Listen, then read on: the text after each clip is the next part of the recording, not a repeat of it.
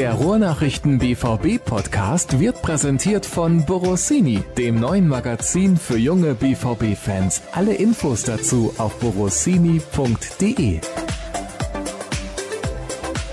Ich weiß nicht, haben wir das schon mal besprochen, ob du den Leimner kennst? Den Leimener, Boris Becker, Ja. natürlich. Und den Kerpener? Der Kerpner. Das war aber nicht mein Sport, der Kerpner. Der Kerpener ist nicht dein Sport, also du hast nie Formel 1 geguckt? Nein, nicht so gerne. Nicht so gerne. Die Brühlerin kennst du. Ja, natürlich. Das ist ja auch meine Generation. Sind die schon so alt? Ja. Ja, tatsächlich. Boris Becker ist, glaube ich, letztes Jahr oder vorletztes Jahr 50 geworden. Ne? so ist es. Und Steffi Graf äh, müsste eigentlich auch so, ja, in der Nähe sein. Das stimmt. Lothar Matthäus hat irgendwann mal gesagt, ein Mann wie Steffi Graf. Oder war das Jörg Dahlmann? Verwechsel ich das gerade irgendwie in einem Kommentar? Jörg Dahmann habe ich am Wochenende gehört mit der super Beschreibung, was hat er da gesagt? Der Nuklearmediziner. Das war also irgendein Assistent an der Seitenlinie. Physiker, könnte man auch sagen, oder? Wahrscheinlich. Bestimmt. Ja, ich denke. Gut, schön, dass wir wieder sportlich eingestiegen sind hier beim BVB-Podcast der Ruhrnachrichten mit dem Nordkirchner, mit Dirk Krampe. Bist du schon wieder richtig wach? Weil gestern das Spiel war ein bisschen zum Einschlafen. Es war zum Einschlafen, aber dann mussten wir uns ja noch wach halten, weil ich habe den Kollegen Klaverkamp ja noch mitgenommen in die münsterländische Heimat und das war noch mal eine knappe Dreiviertelstunde Fahrt. Ja, aber ich habe danach schlafen dürfen, ein bisschen länger, bis, bis halb neun und das muss reichen. Naja gut, wenn Podcast ansteht, da muss man fit sein, da gibt's keine Ausreden. Also wenn du in deiner Leistung abfällst im Vergleich zu den Kollegen, dann muss ich jemand anderen einladen in Zukunft. Würdest du damit mental zurechtkommen? Die Gefahr droht aber nicht, glaube ich. Jetzt weiß ich nicht, ob das an dir liegt oder an den Kollegen. ja, schön, dass ihr auch mit dabei seid, liebe Hörer, beim BVB-Podcast der Ruhrnachrichten, Episode 239, also noch elf Wochen bis zur 250. Ausgabe, die dann leider nicht vor Publikum stattfinden wird. Genauso wie das Spiel gestern ohne Zuschauer. War kacke. Ja, ja, 90 Minuten Treffen zusammengefasst. Ja, also ich habe auch irgendwann habe ich sogar ein bisschen Mitleid gehabt. Da habe ich noch gedacht, okay, jetzt spielst du in so einem Stadion und es halt und es ist leer und es ist trist. Und dann hast du eine Mannschaft, die sich so einigelt, mit neun Leuten vor dem eigenen 16er aufbaut, neun Feldspielern und da merkst du, es ist sehr schwer und dann ist auch noch mächtig angefangen zu regnen und da taten mir die Jungs fast schon ein bisschen leid. Da habe ich echt gedacht, boah, ja, das ist jetzt dann mal Fußball, der harte Arbeit ist. Aber ja, es war am, also es war schon enttäuschend, muss man echt sagen. Also war keine gute Leistung vom BVB. Ich fand, es sah wieder ein bisschen arg nach Standfußball aus. Das wurde ja auch im Nachgang dann thematisiert. Lucien Favre hat gesagt, wir waren nicht schnell genug. Akanji hat das auch gesagt. Also das sind dann so Sachen, wo ich mich frage, wenn sie es ja alle wissen, warum setzen sie es nicht um? Ja, wenn Schalke weiß, wo die Probleme liegen, warum setzen sie es nicht um und machen es besser? Das ist dann halt auf dem Papier sehr leicht. Also sie haben sehr statisch gespielt, da hast du vollkommen recht. Und Tempo fehlte. Favre hat gerufen, außen, außen, breit, breit, breit. Also das war natürlich auch ein Riesenthema, dass alle Außenspieler, vor allem Guerrero, Meunier, Sancho, Reina sind mir so in Erinnerung, immer sehr, sehr schnell nach innen gezogen sind, da eigentlich, wo es so vielbeinig war, dass es kaum durchkommen war, ohnehin schon nicht. Und das fehlte komplett. Also so eine Abwehr, die musst du ja irgendwie, zumindest in der Theorie, eben versuchen auseinanderzureißen, indem du über Außen versuchst, Tempo zu kreieren, dann mal überraschende Flügelwechsel bringst, Passverlagerungen. Das hat alles viel zu wenig stattgefunden. Und das hat Favre am Ende ja auch zurecht moniert. Ja. Jetzt ist natürlich dann die Überlegung, wenn sie es wissen, aber nicht umsetzen, ist es eine Frage der Qualität? Ist es aktuell vielleicht in der Gesamtsituation auch eine mentale Sache? Wie schätzt du das ein? Ich würde das gar nicht, also du meinst wegen Corona? Ja, ich würde das gar nicht so weit wegwerfen, dass es tatsächlich auch einen Einfluss hat. Klar, du kannst dich auf der einen Seite, kannst du natürlich sagen, sie müssten sich jetzt langsam dran gewöhnt haben, vor wenigen Zuschauern oder jetzt wie gestern vor gar keinen Zuschauern zu spielen. Aber das ist ja nicht das, was so ein Fußballer ausmacht. Julian Brandt hat das ja thematisiert in dieser, in dieser Folge bei The Zone, in dieser neuen, die ich sehr gut fand übrigens. Und da hat er auch ganz klar gesagt, du spielst ja als Fußballer ja, jetzt nicht primär, weil du so viel, so viel Geld verdienst, sondern du bist ja irgendwann mal angefangen, weil du den Spaß an diesem Sport hattest. Und dazu gehören natürlich auch Emotionen auf den Rängen, äh, ob das jetzt nun in der Bezirksliga ist, wenn der Platz ein bisschen enger ist und es stehen dann da 150 Leute oder ob es eben in so einem Riesenstadion ist, wo jede Aktion von dir eben eine Reaktion auch hervorruft. Und das passiert ja gerade nicht, außer dass vielleicht ein Mitspieler irgendwie dich mal anschreit oder so, aber ansonsten passiert ja nicht viel. Von daher, also ich glaube schon, dass es vielleicht eine mentale Komponente ist, dass, dass man jetzt auch weiß, jetzt gibt es die nächsten vier Wochen wieder keine Fans. Ob es danach besser wird, steht ja in den Sternen. Das ist ja kein Automatismus. Das wird auch, glaube ich, nicht passieren, solange wir den Winter haben. Also das ist eine komplette Saison, die auch noch im Zeichen dieser, dieser Geschichte steht. Und das ist, glaube ich, für, für Fußballer auch nicht leicht. Ich möchte da direkt mal eine Hörermeldung mit reinnehmen. Es fehlen einfach die Zuschauer. Die Stimmung in den Stadien ist erschreckend trostlos. Es wäre mit Sicherheit ein Motivationsschub für die Jungs, wenn die Fans sie pushen würden. Und das ist auch so mein Gefühl. Wir hatten zwar Zuschauer an den ersten Spieltagen, aber es gab bislang kein einziges berauschendes Spiel von Borussia Dortmund. Das passt ein bisschen dazu. Ja, und es lebte, glaube ich, immer die Hoffnung, dass das peu à peu weiter mehr wird. Und jetzt im Gegenteil machen wir zwei, drei Schritte zurück. Keiner weiß wie lange. Und also wenn es richtig schlimm läuft, müssen wir bis zum Ende des Winters damit rechnen, dass es so weitergeht. Ja, also das ist schon, man merkt, glaube ich, selber auch, ich, zumindest ist es bei mir so, dass einen das schon beschäftigt. Ne? Also ich gucke morgens nicht als erstes bei den Kollegen vom Kicker oder sonst wo, sondern ich gucke morgens als erstes auf die Zahlen. Das werden wahrscheinlich viele so machen und das beschäftigt einen, absolut. Ist ja eine Katastrophe. Du guckst nicht zuerst bei ruhrnachrichten.de und hörst nicht BVB kompakt, um in den Tag zu kommen. Da weiß ich ja was mich da erwartet. Ah. Das habe ich dann ja schon am Abend vorher gelesen. Naja, gut, okay, das kann ich gelten lassen. Oder selber geschrieben. Ja, natürlich. War es denn auch insgesamt dann ein trostloser Kick gegen Zenit? War das eine Mannschaft, die einfach vielleicht auch nicht mehr konnte? Ich meine, die standen unfassbar defensiv, die schienen gar kein Interesse daran zu haben, Tor zu schießen. Und das, wenn du dein erstes Spiel, ein Heimspiel noch dazu, gegen eine Mannschaft wie Brügge verlierst, wo alle denken, gegen die musst du gewinnen, wenn du weiterkommen willst. Also ich fand das erstaunlich ja nicht feige, das ist das falsche Wort natürlich, zurückhaltend in Anbetracht der Tatsache, in welcher Situation Zenit sich befindet sportlich. Ja, aber du hast also das erste Spiel gegen Brügge, glaube ich, war so ein bisschen unglücklich auch verloren. Da waren sie, glaube ich, durchaus ebenbürtig oder besser. Und dann spielst du in Dortmund und ich glaube, wenn man nicht ganz von der Welt ist, dann weiß man, dass es da sehr schwierig wird, wenn man versucht mitzuspielen. Also da muss man entweder eine richtig gute Qualität haben oder dann nimmt man vielleicht so einen Punkt dann mal eben mit, weil das dann, glaube ich, schon mehr ist, als man vielleicht erwarten darf. Und dann folgen ja noch vier weitere Spiele. Also in, in Dortmund Klar, wenn das das letzte Spiel ist und du musst was reißen, dann musst du natürlich auch anders auftreten. Aber so die Herangehensweise konnte ich schon nachvollziehen. Ich glaube nicht, dass sie die Qualität haben, ein offenes Spiel zu gestalten und dann defensiv so stabil zu stehen, wie sie es getan haben. Von daher musste man mit dieser Herangehensweise vielleicht sogar rechnen. Was war das denn für ein Spiel des BVB gestern? War das dann eine gute Leistung, weil sie die Geduld bewahrt haben oder war das einfach nur Gott sei Dank haben wir gewonnen, Arbeitssieg und weitermachen? Wie bewertest du denn diese Leistung? Also es gab ja in der Vergangenheit, kann ich mich auch an, an etliche Spiele eigentlich schon erinnern, seitdem Borussia Dortmund relativ dominant Ballbesitz Fußball spielen kann. Der Unterschied fand ich zu solchen Spielen, wo du auch auf defensive Mannschaften getroffen warst damals. Der war folgender, fand ich jetzt. Du hast früher Selbstvertrauen ausgestrahlt. Wir spielen, wir bespielen die, wir spielen sie müde, wie man das so schön sagt. Und ich weiß aber irgendwie, irgendwann werden wir durchkommen und irgendwann wird das Tor fallen.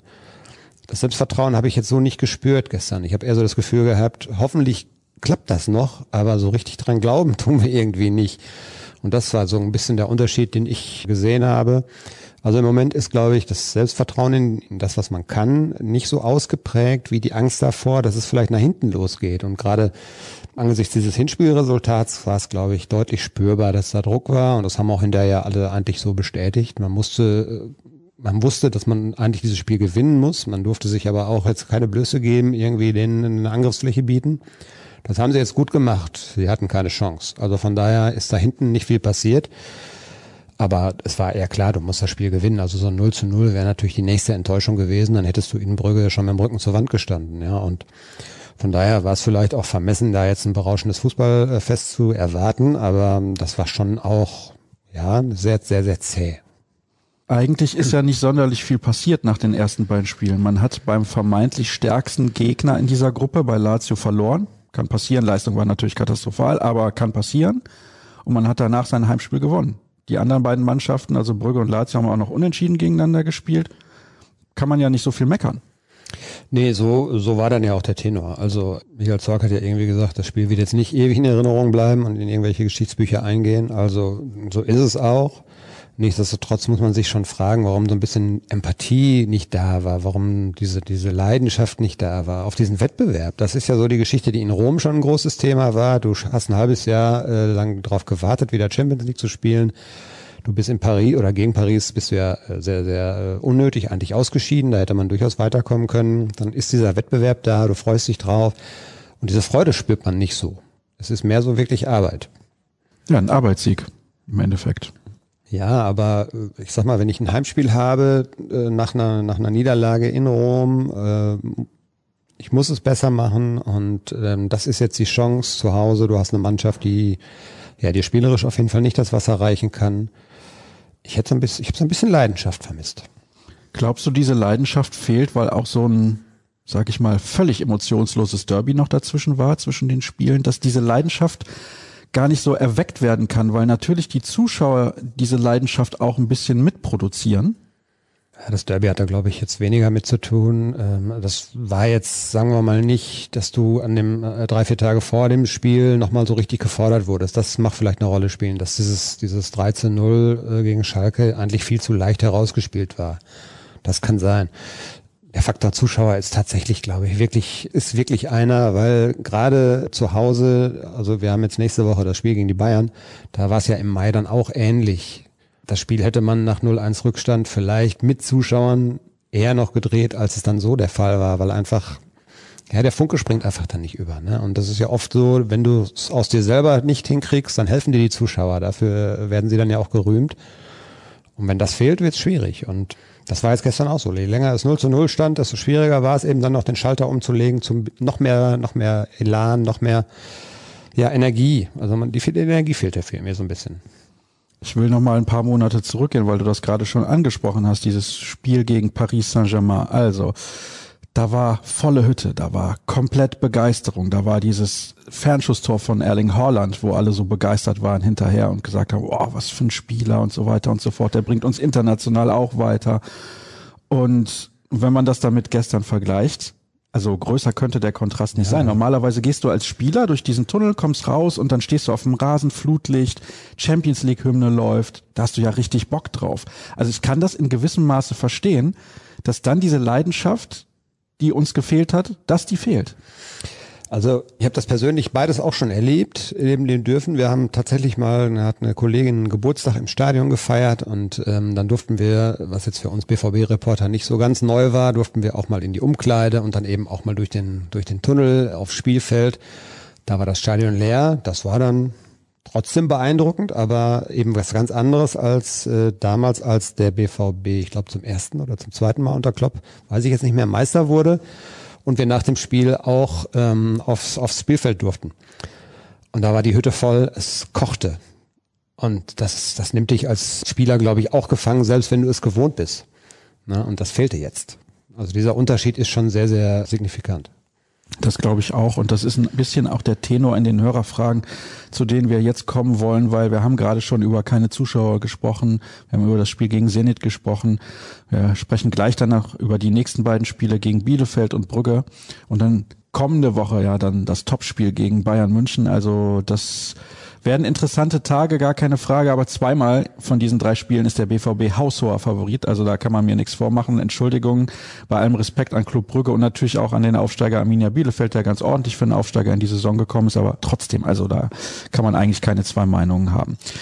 Erste Hörerfrage. Ich fand die Interviews nach dem Revierderby ausnahmsweise echt interessant. Hummels nannte erstens, dass intern die Gründe der Leistungsschwankungen bekannt seien. Habt ihr da mehr Informationen? Zudem betonte er weiter, dass man offen über die taktischen Veränderungen gesprochen habe. Kam der Wunsch der Rückkehr zur Viererkette also doch aus der Mannschaft? Für dieses spezielle Spiel glaube ich schon. Er hat es ja selber dann auch so thematisiert, dass er gesagt hat, er hätte sehr, sehr intensiv mit Favre gesprochen. Du weißt, dass du ohne Sagadu spielen musst. Dann fiel am Freitag relativ spät Emre Can aus. Das war das Thema. Und ich glaube schon, dass man angesichts auch von, von möglichen Pausen für Innenverteidiger zuvor schon, ohne dass das bekannt war, darüber gesprochen hat, wie können wir das auffangen, wie, wie kann dann auch mal ein Hummels vielleicht mal eine Pause kriegen. Und dass dann eben das Thema Rückkehr zur Viererkette gegen bestimmte Gegner auch durchaus ein probates Mittel ist. Denn es ist ja nicht nur die, die Geschichte, dass du auch deinen Innenverteidiger mal Pause geben musst, sondern eben ähm, du wolltest gegen Schalke auch einen offensiven Spieler mehr haben auf dem Feld. Und das schaffst du durch die Viererkette eben. Und ich glaube schon, dass sie das thematisiert haben, weil sie auch wussten, warum sollen wir mit drei Innenverteidigern hinten stehen gegen Schalke 04, die äh, offensiv jetzt nicht die Bäume ausreißen. Das ist ja eigentlich auch verschenkt. Und wenn man dann gesehen hat, dass Schalke, glaube ich, viermal im, im Dortmunder Strafraum war, dann hat sich diese Frage ja tatsächlich auch zurechtgestellt. Was war jetzt der erste Teil der Frage? Das mit den Gründen für die Leistungsschwankungen. Er hat es im Prinzip ja äh, fast sogar noch beantwortet. Er hat ja ganz klar gesagt, er hat das schon früher mal einmal gesagt, dass eben der Unterschied ist, dass das Niveau im Training in München immer wahnsinnig hoch ist. Dass jeder im Training in München jeden Tag glaube ich, an seine Grenzen gehen muss, weil die Konkurrenz so groß ist. Da kannst du dir nicht erlauben, äh, mal so einen, so einen Tag zu haben, wo du ja nur mit halber Kraft oder so trainierst. Und das ist, glaube ich, der Punkt, den man in Dortmund eben noch nicht erreicht hat. Da ist es, glaube ich, so, dass diese Intensität und diese, diese, dieses Wissen, ich muss immer an meine Grenze gehen, sonst spiele ich auch nicht. Das ist, glaube ich, noch nicht so ausgeprägt. Und ja, vielleicht führt das dann in den Spielen oder in manchen Spielen eben dazu, dass man ja nicht Fahrt aufnehmen kann, dass man einfach dann äh, nicht zulegen kann, wenn es die Situation erfordert oder wenn es der Spielort wie in, in Rom, das hat ja keiner verstanden. Ich habe es eben schon gesagt, du machst dein erstes Champions League Spiel nach sechs Monaten und wirkst als ja, sei das irgendwie eine Pflichtaufgabe, also dass das nicht Spaß macht. Bloß weil da vielleicht keine Zuschauer da sind oder so, keine Ahnung.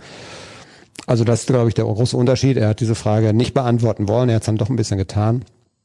Aber ich glaube schon, dass man erkannt hat, dass eben dieses Trainieren und Spielen permanent auf einem hohen Niveau sich immer alles abfordern und immer auch die Bereitschaft zu haben, alles zu geben, dass das vielleicht in München noch stärker ausgeprägt ist als noch in Dortmund. Wie bewertet ihr die derzeitige Entwicklung von Moda Hut? Könnte er beim BVB eventuell doch nochmal durchstarten, nachdem er für viele schon gescheitert war? Das ist ja ein Spieler, dem das auch entgegenkommt sogar, glaube ich, weil äh, auch dieses Thema Druck, er hat da ja in dieser Doku auch ein bisschen drüber gesprochen. Ich glaube schon, dass da Hut einer ist, der sich sehr auch beeinflussen lässt von Emotionen auf den Rängen, die dann ja auch negativ ausfallen können. Wenn du als Spieler einen Fehler machst, dann geht ein Raunen durchs Publikum und er hat das mal so, er hat das mal so gesagt, dass selbst der Härteste macht sich Gedanken, wenn er dann auch nicht spielt. Also ich glaube schon, dass er auch ein relativ sensibler Charakter ist, äh, logischerweise. Also wenn man hört, wie die Mitspieler auch über ihn reden, über seine unfassbaren Fähigkeiten, so hat Julian Brandt gesagt, er deutet das immer öfter an. Also er ist ja jetzt auch, wenn man dann gestern gesehen hat, dass er in der Startelf stand. Man hätte mit Bellingham spielen können, man hätte mit Delaney spielen können, man hätte auch andere Möglichkeiten gehabt, Julian Brandt mal auf die Acht oder so zu stellen, aber er ist deutlich näher jetzt am Team. Und ich glaube, dass er gerade eine relativ gute Phase hat. Wobei mir dann so ein bisschen, er ist immer noch ein bisschen verschnörkelt manchmal, also so diese klare Linie, die zündende Idee dann auch mal, die hat er noch nicht so in seinem Spiel, aber er zieht Bälle an, er, er verarbeitet und verteilt sie auch gut und hat so ein bisschen da die Witzelrolle vielleicht auch so übernommen. Also die Entwicklung ist auf jeden Fall positiv. Er macht das Spiel auch deutlich schneller als der gerade ja. von dir angesprochene Witzel, das kommt ja auch noch dazu. Ja in meinen Augen eine erneut recht sparsame Veranstaltung. Liegt es an der Belastung am Willen oder was ich vermute am falschen Coaching? Witzel bringe ich doch gegen starke Gegner für Stabilität, aber um Gottes Willen nicht für ein schnelles Spiel. Ja, genau das haben wir eigentlich gerade angesprochen. Ja. Ja, Witzel gibt echt so ein bisschen Rätsel auf. Äh, wir haben es ja schon mehrfach auch thematisiert nach der vergangenen Saison und ähm, so eine richtige Wende so zum Besseren sehe ich jetzt noch nicht. Und ich habe es in der Einzelkritik jetzt, die wir ja auch machen, immer dann so formuliert, dass so dieser Einfluss auf das Spiel, den er sonst hatte, der schwindet so ein bisschen. Also er ist nicht mehr so wichtig für das Spiel von Borussia Dortmund, wie er mal war. Glaubst du, das wird sich noch ändern? Ja, schwer zu sagen. Das kann ja auch, das, das kann im Fußball ja immer ganz schnell gehen. Aber es ist so ein schleichender Prozess, der sich jetzt schon über, über eigentlich so eine ganze Saison ja hingezogen hat. Und tja, keine Ahnung. Also für ihn gilt auch das Leistungsprinzip. Ich glaube schon, dass Lucien Favre da deutlich öfter darauf reagieren wird. Er mag ihn halt, weil er dieser typische Spieler ist, den Favre gerne hat, verliert kaum Bälle. Ja, er hat eine Passquote dann immer von irgendwie über 90 Prozent. Aber die kann ich mir natürlich auch holen, wenn ich nur fünf Meter Querpässe spiele. Aber Favre predigt ja dieses Geduldsspiel, geduldig bleiben und dafür ist natürlich dann ein Spieler, der keine Bälle verliert im Aufbau, weil er den Aufbau natürlich aber auch nicht vorantreibt so richtig. Aber der ist natürlich dann für ihn dann wichtig. Aber ich glaube schon, dass auf Dauer es wird schwierig. Also der muss sich schon auf die Hinterbeine stellen. Axel Witzel ist der Carsten Ramelow der Neuzeit. Ramelow hat auch immer gerne nach links und rechts gespielt und nach hinten. Julian Weigel auch. Der wurde mal als Passmaschine gefeiert, aber das war auch nur, weil er ja immer zum Nebenmann gespielt hat, der drei Meter weiter weg stand. Als er dann sagte, so dass den nächsten Schritt, den ich machen muss, das hat er mir mal erzählt, werden dann auch mal lange Bälle hinter die Linien, was so ein Hummels zum Beispiel spielt. Das ist aber eben auch eine Kunst. Deswegen spielt er jetzt vielleicht bei Benfica, ohne ihm zu nahe treten zu wollen.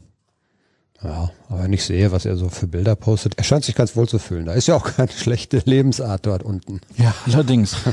Lissabon eine der schönsten Städte, in der ich bislang gewesen bin. Also von daher kann man sich dort gut gehen lassen und man kann dort auch gut Fußball spielen. So ist es ja nicht. Benfica eigentlich immer in der Champions League mit dabei, dieses Mal nicht. Ausnahmsweise aber normalerweise da regelmäßig vertreten. Warum wird nicht viel früher gewechselt? Vorne lief nicht zusammen, aber Favre wechselt gestern mal wieder extrem spät. Verstehe ich nicht. Also das wird natürlich auch mit dem Thema Belastung zusammenhängen. Ich weiß nicht, warum es nicht möglich sein soll, alle drei Tage zumindest an 45 Minuten zu spielen. Das sollte eigentlich machbar sein. Aber man guckt, glaube ich, wirklich über eine lange Strecke. Man guckt zurück und voraus, logischerweise. Man hat ja Daten auch über Spieler und ich glaube schon, dass so diese, diese berühmte erste Wechselphase nach einer Stunde, nach 60 Minuten, das steckt auch irgendwie so drin. Ich hätte gestern auch vielleicht ein bisschen eher was versucht, einfach um einen anderen Impuls zu setzen. Er hat vielleicht erstmal abgewartet, ob noch was kommt, aber ähm, ja, man hätte durchaus eher wechseln können. Sehe ich auch so. Meunier und dann Fragezeichen, Ausrufezeichen, Fragezeichen. Der Mann braucht eine Pause. Braucht er eine Pause? Ich fand ihn jetzt in der Viererkette übrigens deutlich stärker als mit ja. dem anderen System. Ja, absolut. Er war auch gestern stärker als Guerrero auf der anderen Seite nicht nur die Flanke, die dann zum Elfmeter führte, kam ja auch von ihm. Also das war jetzt gestern ein Spiel. Er hat so ein, zwei Zweikämpfe gehabt, wo ich gedacht habe, boah, man kann ja im Profisport auch mal richtig hingehen. Das tut dann vielleicht auch mal für, für dich selber weh, aber äh, da war er doch sehr, sehr ja, nachlässig, ängstlich, wie auch immer.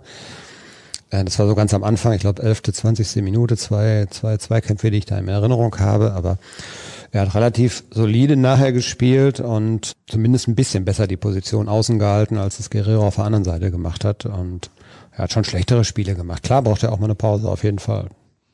Wahrscheinlich Guerrero auch unterhalten sich momentan die Alternativen ja ein bisschen in Grenzen. Mal gucken, ob demnächst Nico Schulz dort spielt oder Passlack wieder, der gut in die Saison gekommen ist. Aus aktuellem Anlass wie sehr nerven bzw. amüsieren euch die populistischen Äußerungen eines gewissen Sky-Experten bezüglich Reus und der Binde?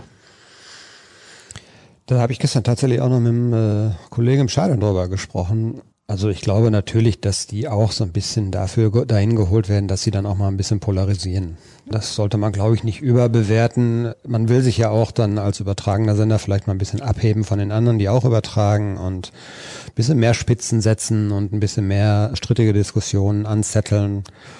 Man kann über Reus Rolle auch diskutieren. Das ist durchaus legitim. Ob es jetzt in dieser überspitzten und doch sehr, sehr starken Form nötig ist, weiß ich nicht. Da finde ich, ist die Saison auch noch viel zu früh. Und man darf nicht vergessen, da hat Favre durchaus recht, finde ich, wenn du aus einer so langen Pause kommst. Es war, man war es immer gewohnt von Marco Reus, dass er danach eigentlich sofort wieder voll da war. Und das ist vielleicht jetzt gerade mal ein bisschen anders. Also es fällt ihm ein bisschen schwerer. Aber er war ein halbes Jahr auch, ein halbes Jahr auch raus und Favre hat recht. Es dauert dann so eigentlich normalerweise zwei, drei Monate, bis er so richtig wieder im Rhythmus ist. Und da ist er jetzt noch nicht, aber die Zeit ist ja auch noch nicht so. Also Bisschen Geduld würde ich schon noch sagen, aber natürlich ist für Reus auch klar, der, als der weg war, haben andere sich in den Vordergrund gespielt. Und die Konkurrenz ist jetzt auch da.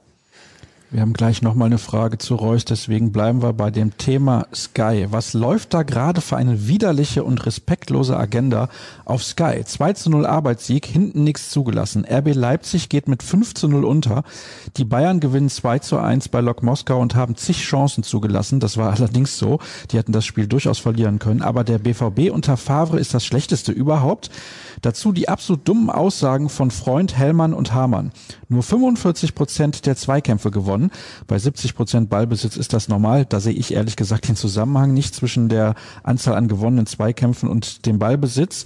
Rose und Nagelsmann sind bessere Trainer als Favre. Sorry, das ist unterste Schublade und respektlos ohne Ende. Woher kommt dieser Hass auf Favre? Also ich glaube nicht, dass die Lucien Favre hassen und persönlich ein Problem mit ihm haben. Ja, ich habe das, ich habe das vor allen Dingen natürlich im Stadion auch jetzt nicht so mitbekommen, weil wir dann live geguckt haben und nicht am Fernseher. Aber ich würde auch einfach mal so sagen, ob jetzt nun RB Leipzig 0 zu 5 verliert oder nicht, darüber zettelt man keine viertelstündige Diskussion an, weil dieser Verein gar nicht so interessiert wie Borussia Dortmund. Also das Interesse an Borussia Dortmund ist deutlich größer und deshalb macht man Borussia Dortmund auch dann wahrscheinlich verstärkt zum Thema und die Ambitionen sind ja unvermindert hoch und die Diskussion um Favre ist ja ohnehin da. Also ich denke mal, das ist ein Mischmasch aus allem. Ja, man, wenn man sonntags Doppelpass einschaltet, geht es zu 80 Prozent um Bayern München, weil auch dieser Verein, nicht nur weil sie in München sitzen. Ja, du schaltest noch den Doppelpass ein? Nein, tue ich nicht, aber ah, äh, tue ich nicht, aber ich hörte davon, dass es so sein soll.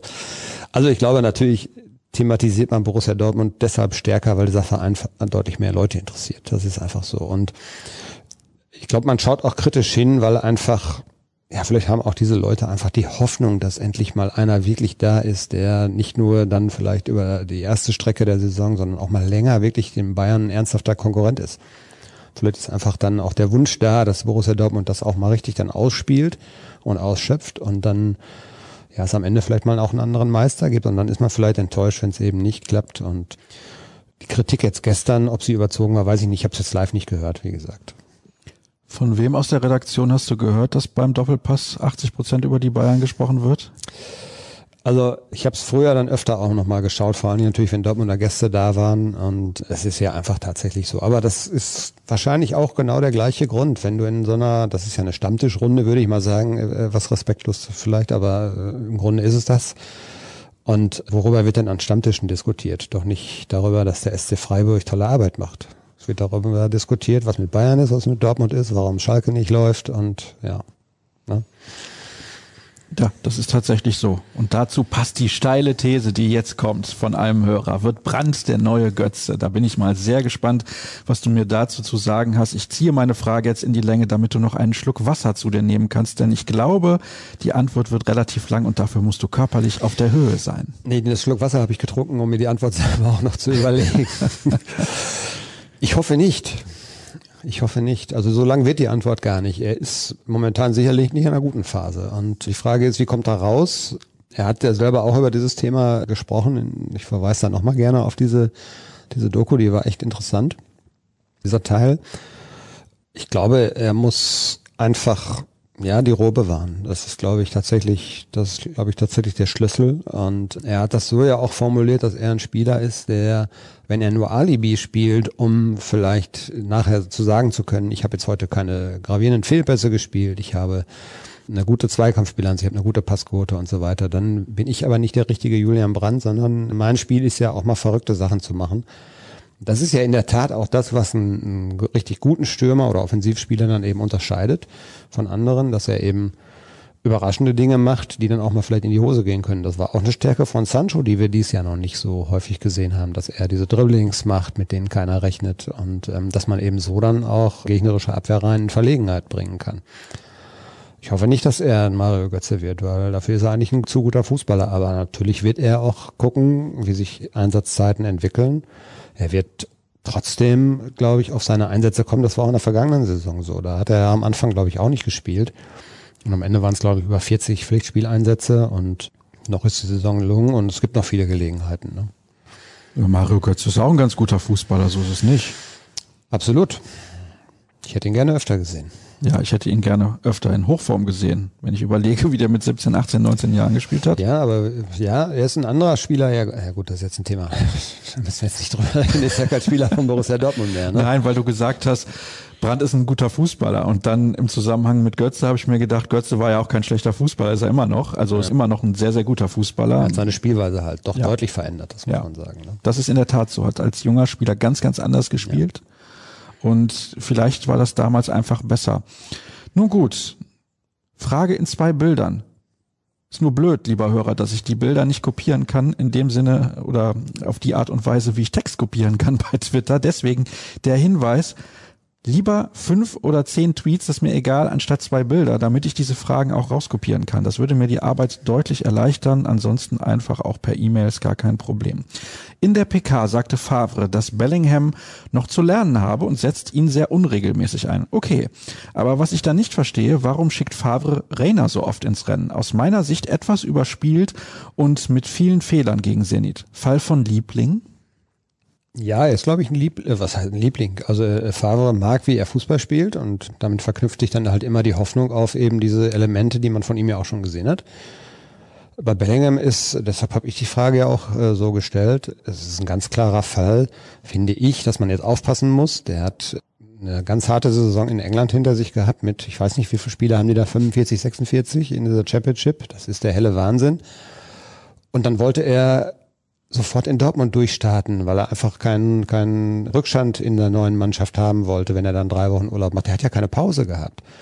Ich finde schon, das ist ein großes Thema. Der ist ein sehr, sehr junger Spieler und ich könnte mir gut vorstellen, Favre gibt das natürlich so offen nicht zu, aber entweder hängt er gerade so ein bisschen durch, was verständlich wäre angesichts der Tatsache, dass er keine Pause hatte, oder man will eben vermeiden, dass es diesen Hänger gibt und äh, dass er auch vielleicht sich verletzt.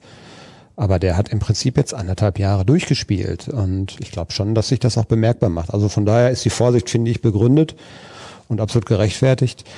Und dass der nicht gleich 40 Spiele bei Borussia Dortmund macht, ich glaube, das konnte man tatsächlich nicht erwarten. Er ist halt sehr, sehr gut gestartet hier und das hat so Begehrlichkeiten und Hoffnungen geweckt und dass ein Spieler dann aber auch vielleicht mal so in so ein kleines Loch fällt, ist, glaube ich, vollkommen normal und entweder versucht man es das ein bisschen zu verhindern, indem man ihn jetzt ein bisschen schont, oder er ist tatsächlich da schon. Also darüber gibt's ja dann auch medizinische Werte. Die Jungs haben permanent da ihre ihre Pulsmesser und so weiter und man weiß ja, wie belastet die sind. Und vielleicht ist es einfach jetzt gerade mal angezeigt, ein bisschen vorsichtig zu sein.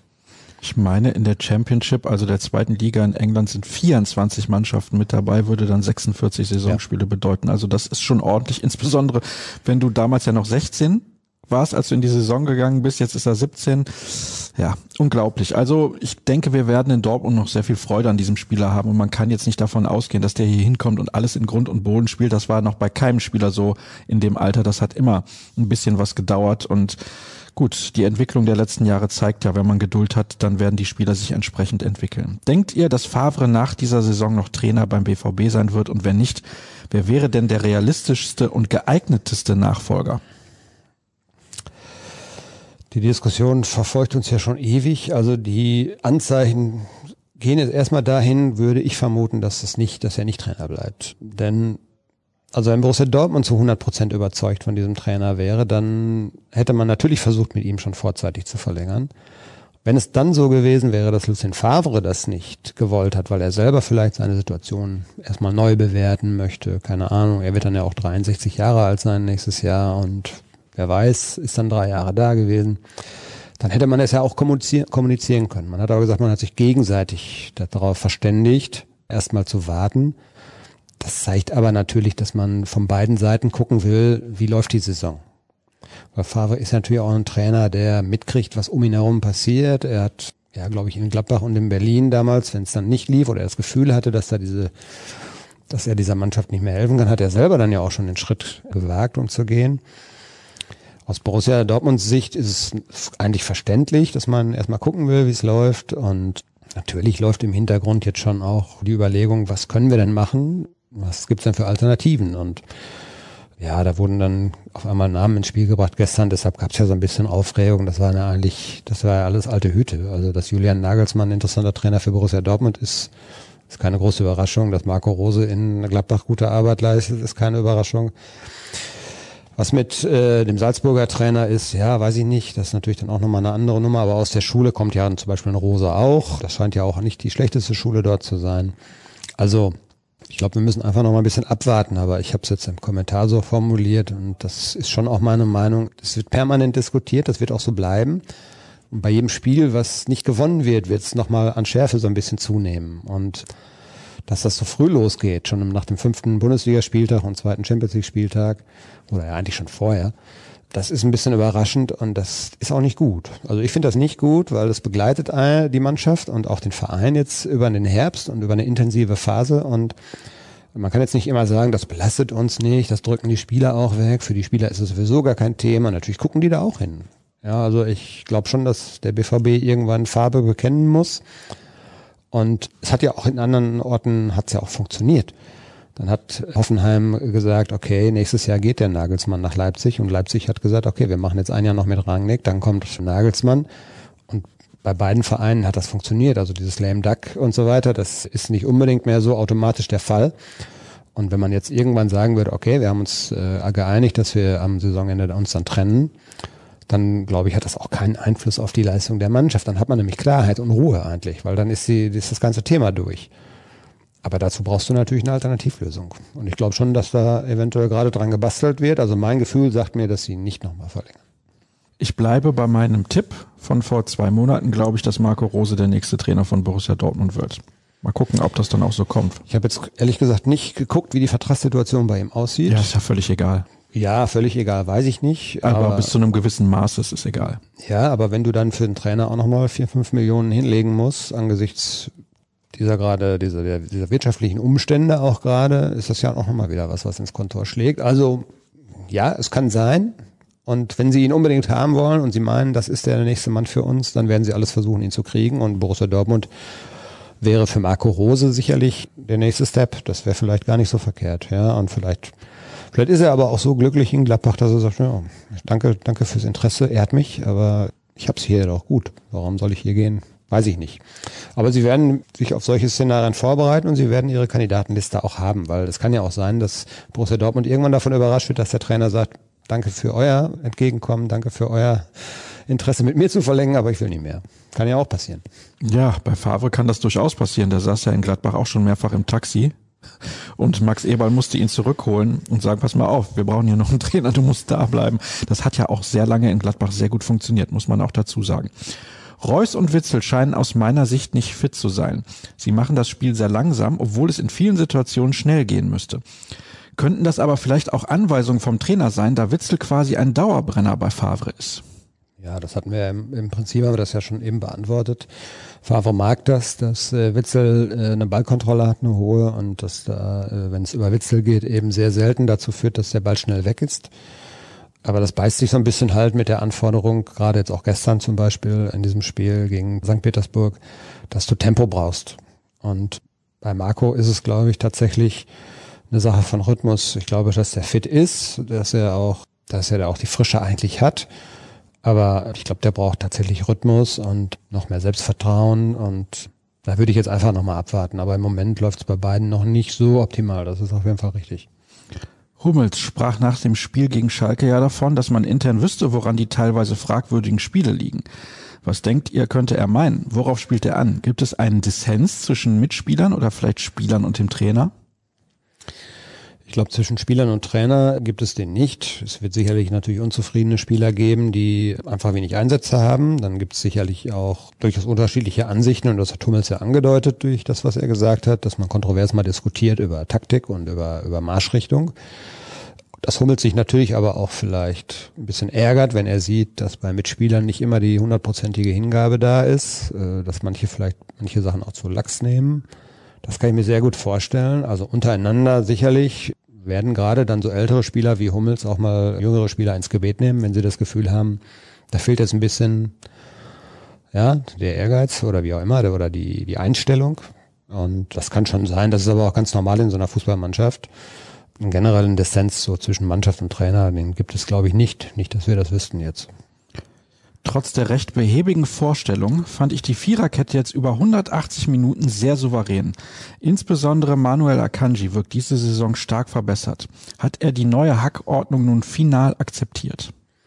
Ja, also er hat sich ja letztes Jahr so ein bisschen schwer damit getan, aber es war ja eigentlich auch klar, wenn Mats Hummels zurückkommt, dann wird in der Abwehr dann er der Chef sein. Also ich glaube schon, dass Akanji sich jetzt ein bisschen ja, auf die Hinterbeine gestellt hat er wirkt stabiler, das ist richtig. Und die letzten beiden Spiele jetzt als Maßstab zu nehmen, ist allerdings ein bisschen schwierig, weil ja gegen Schalke wurde Dortmund nicht gefordert.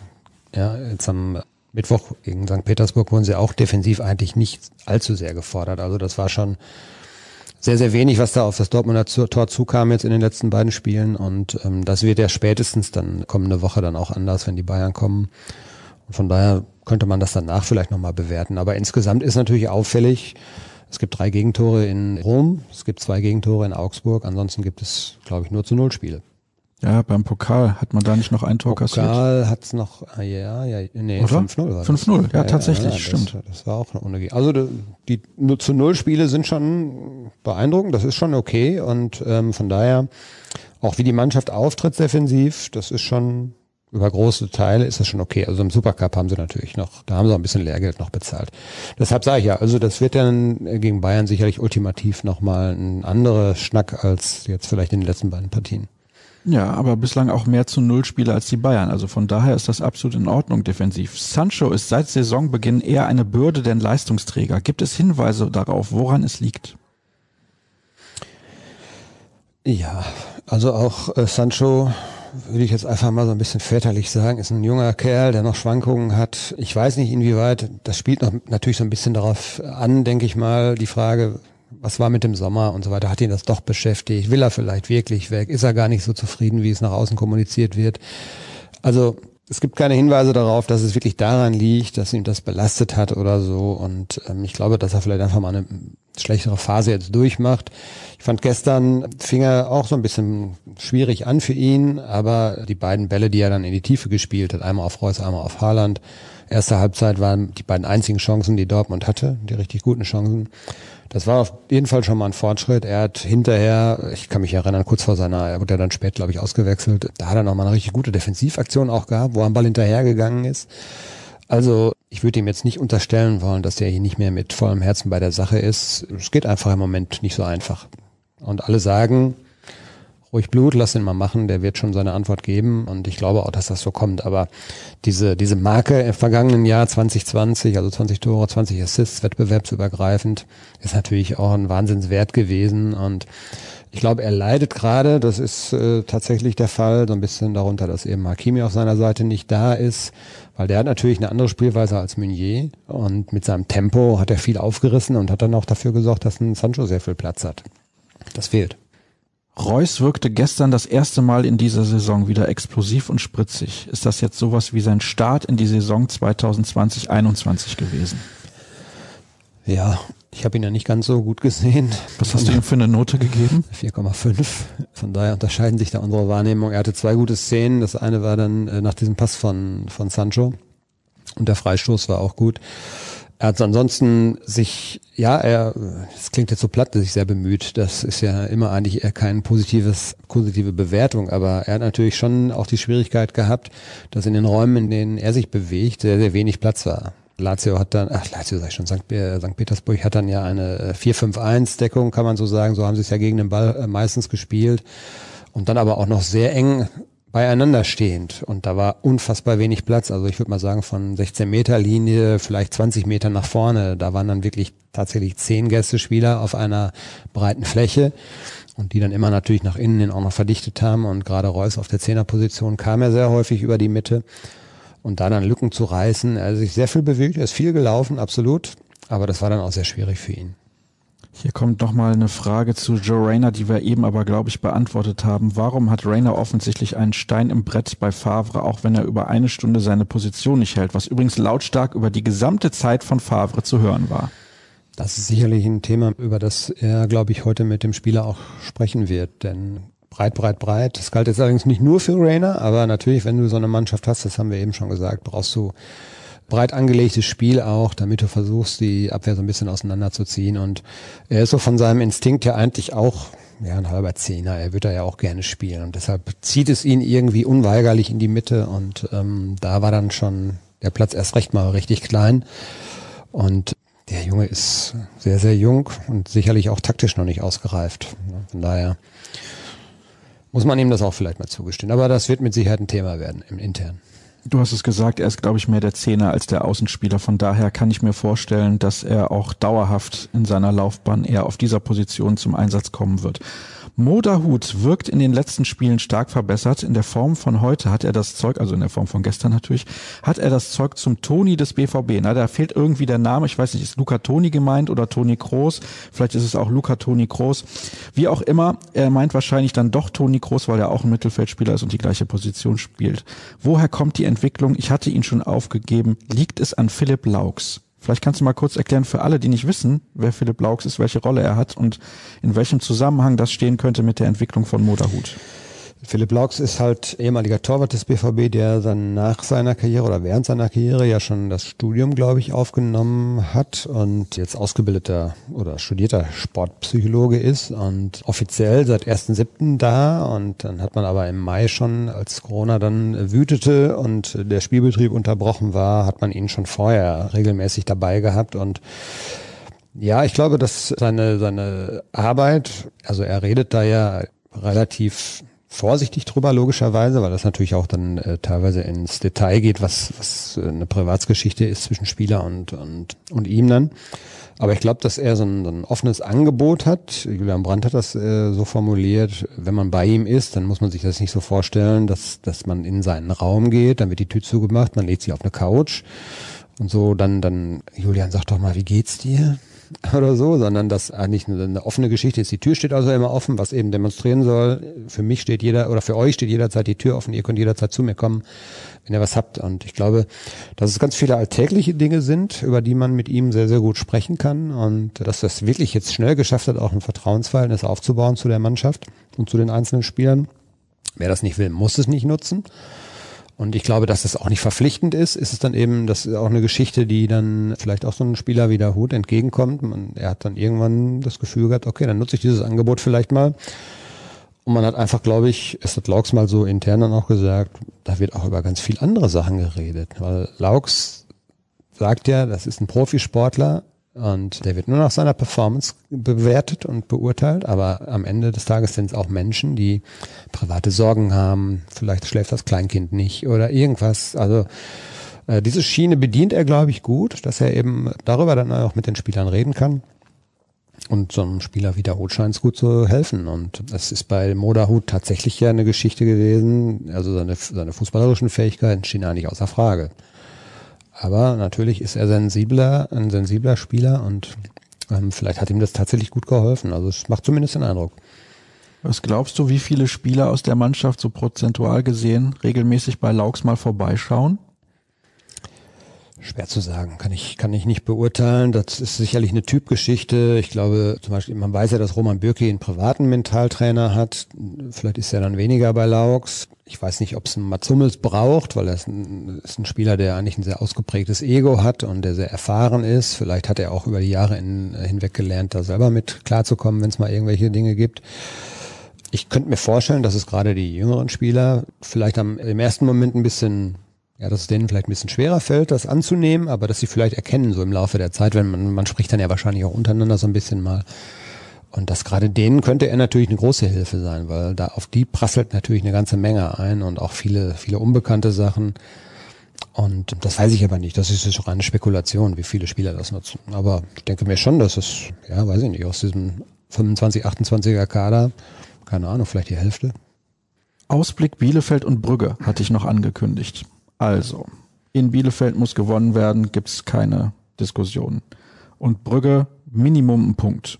Was glaubst du denn, wie sich die beiden Spiele vielleicht auch ähneln werden? Natürlich hat Brügge ein höheres Niveau als Arminia Bielefeld, aber ich schätze mal, das läuft ein bisschen wie gestern gegen Zenit St. Petersburg und wie am Wochenende gegen Schalke. Ja, könnte passieren. Bielefeld bin ich sehr gespannt, wie, wie die es dann spielen, ob sie diese Einigel-Taktik versuchen. Tendenziell sind ja, das kann man ja, glaube ich, tatsächlich auch belegen, die Überraschungsmomente weniger geworden. Also Underdogs gewinnen seltener gegen die spielerisch überlegenen Mannschaften, seit es keine Zuschauer mehr gibt. Das spricht also am Samstag natürlich auch dafür, dass es da schwer wird für Bielefeld. In Brügge war ich vor zwei Jahren da war es eine sehr, sehr heißblütige Atmosphäre, die jetzt auch wegfällt, kommt also eigentlich auch eher dem Gast zugute. Es sind eigentlich zwei Spiele, die der BVB gewinnen muss. Alleine um nicht fortwährend auch wieder eine Aufgabe, also wenn sie jetzt am Samstag nicht gewinnen, dann gäbe es gleich wieder eine Diskussion. Also du musst mal ein bisschen Konstanz jetzt reinkriegen und bevor es dann ja auch deutlich anspruchsvoller wieder wird, was die Gegner angeht und die Qualität angeht. Du hast dann Bayern, du hast irgendwann Frankfurt, glaube ich, auswärts, ist auch immer schwer zu spielen. Du hast noch nicht Leverkusen gehabt, du hast noch nicht Leipzig gehabt, die kommen dann erst später. Solltest du, glaube ich, versuchen, Konstanz reinzukriegen auf einem hohen Niveau. Und dann kommen ja demnächst auch die Bayern nach Dortmund. Leider mal wieder ohne Zuschauer. Ist schon ärgerlich aus Sicht von Borussia Dortmund, dass ausgerechnet zwei Derbys und zwei Spiele gegen die Bayern ohne Zuschauer ausgetragen werden müssen. Aber es ist noch ärgerlicher für eine Mannschaft wie Arminia Bielefeld, die jahrelang nicht in der Bundesliga gespielt haben. Dann kommt Dortmund ausgerechnet früh in der Hinrunde. Die Bayern haben schon in Bielefeld gespielt, auch ohne Zuschauer. Also zwei Spiele, die garantiert ausverkauft gewesen wären. Naja, so ist es halt. Was glaubst du denn, ist ergebnistechnisch dann hinten raus drin? Ja, nicht drin, das hast du ja gerade schon ein bisschen erklärt. Aber wie wird's ausgehen in Bielefeld und gegen Brügge? Also ich rechne in Bielefeld mit einem klaren Dortmunder Sieg 3 zu 0. Brügge, ja, ich hoffe, dass sie jetzt dann im dritten Spiel auch das zeigen in der Champions League, was da auch gefordert ist, nämlich hundertprozentige Leidenschaft und Konzentration. Und ich glaube, dann kann der BVB dieses Spiel auch gewinnen. Du hast richtig gesagt, sie dürfen es auf keinen Fall verlieren wenn du die Ausgangsposition wieder optimal herstellen willst. Ich finde, sie ist noch nicht ganz optimal. Sie sind eigentlich jetzt wieder in der Spur, alles ist noch nicht viel passiert, aber es werden dann ja auch weniger Spieler. Also wenn du dann nicht gewinnst, hat Brügge, glaube ich, dann fünf Punkte, du hättest dann vier Punkte und dann bist du immer in der Bringschuld. Also mit dem Sieg in Brügge verschaffst du dir einfach Ruhe und das sollte das Ziel sein. Gucken wir mal, ob es auch so kommen wird und natürlich in Wochenfrist sprechen wir darüber ob das so funktioniert hat. Schauen voraus auf das Spiel gegen den FC Bayern, aber das ist noch weit weg, denn vorher, wie gesagt, in Bielefeld und in Brügge ist Borussia Dortmund gefordert. Und wenn ihr wissen wollt, was in der Zwischenzeit passiert, dann erfahrt ihr das natürlich bei BVB Kompakt jeden Morgen in der Kurzfassung oder auf ruhrnachrichten.de und alle Links zu Artikeln gibt es bei Twitter unter rnbvb. Dort schwirren Dirk unter Dirk Krampe und ich unter Sascha Start rum und nach über 50 Minuten Sendung wünsche ich euch jetzt noch einen schönen Resttag. Wir hören uns. Macht's gut. Tschüss. Tschüss.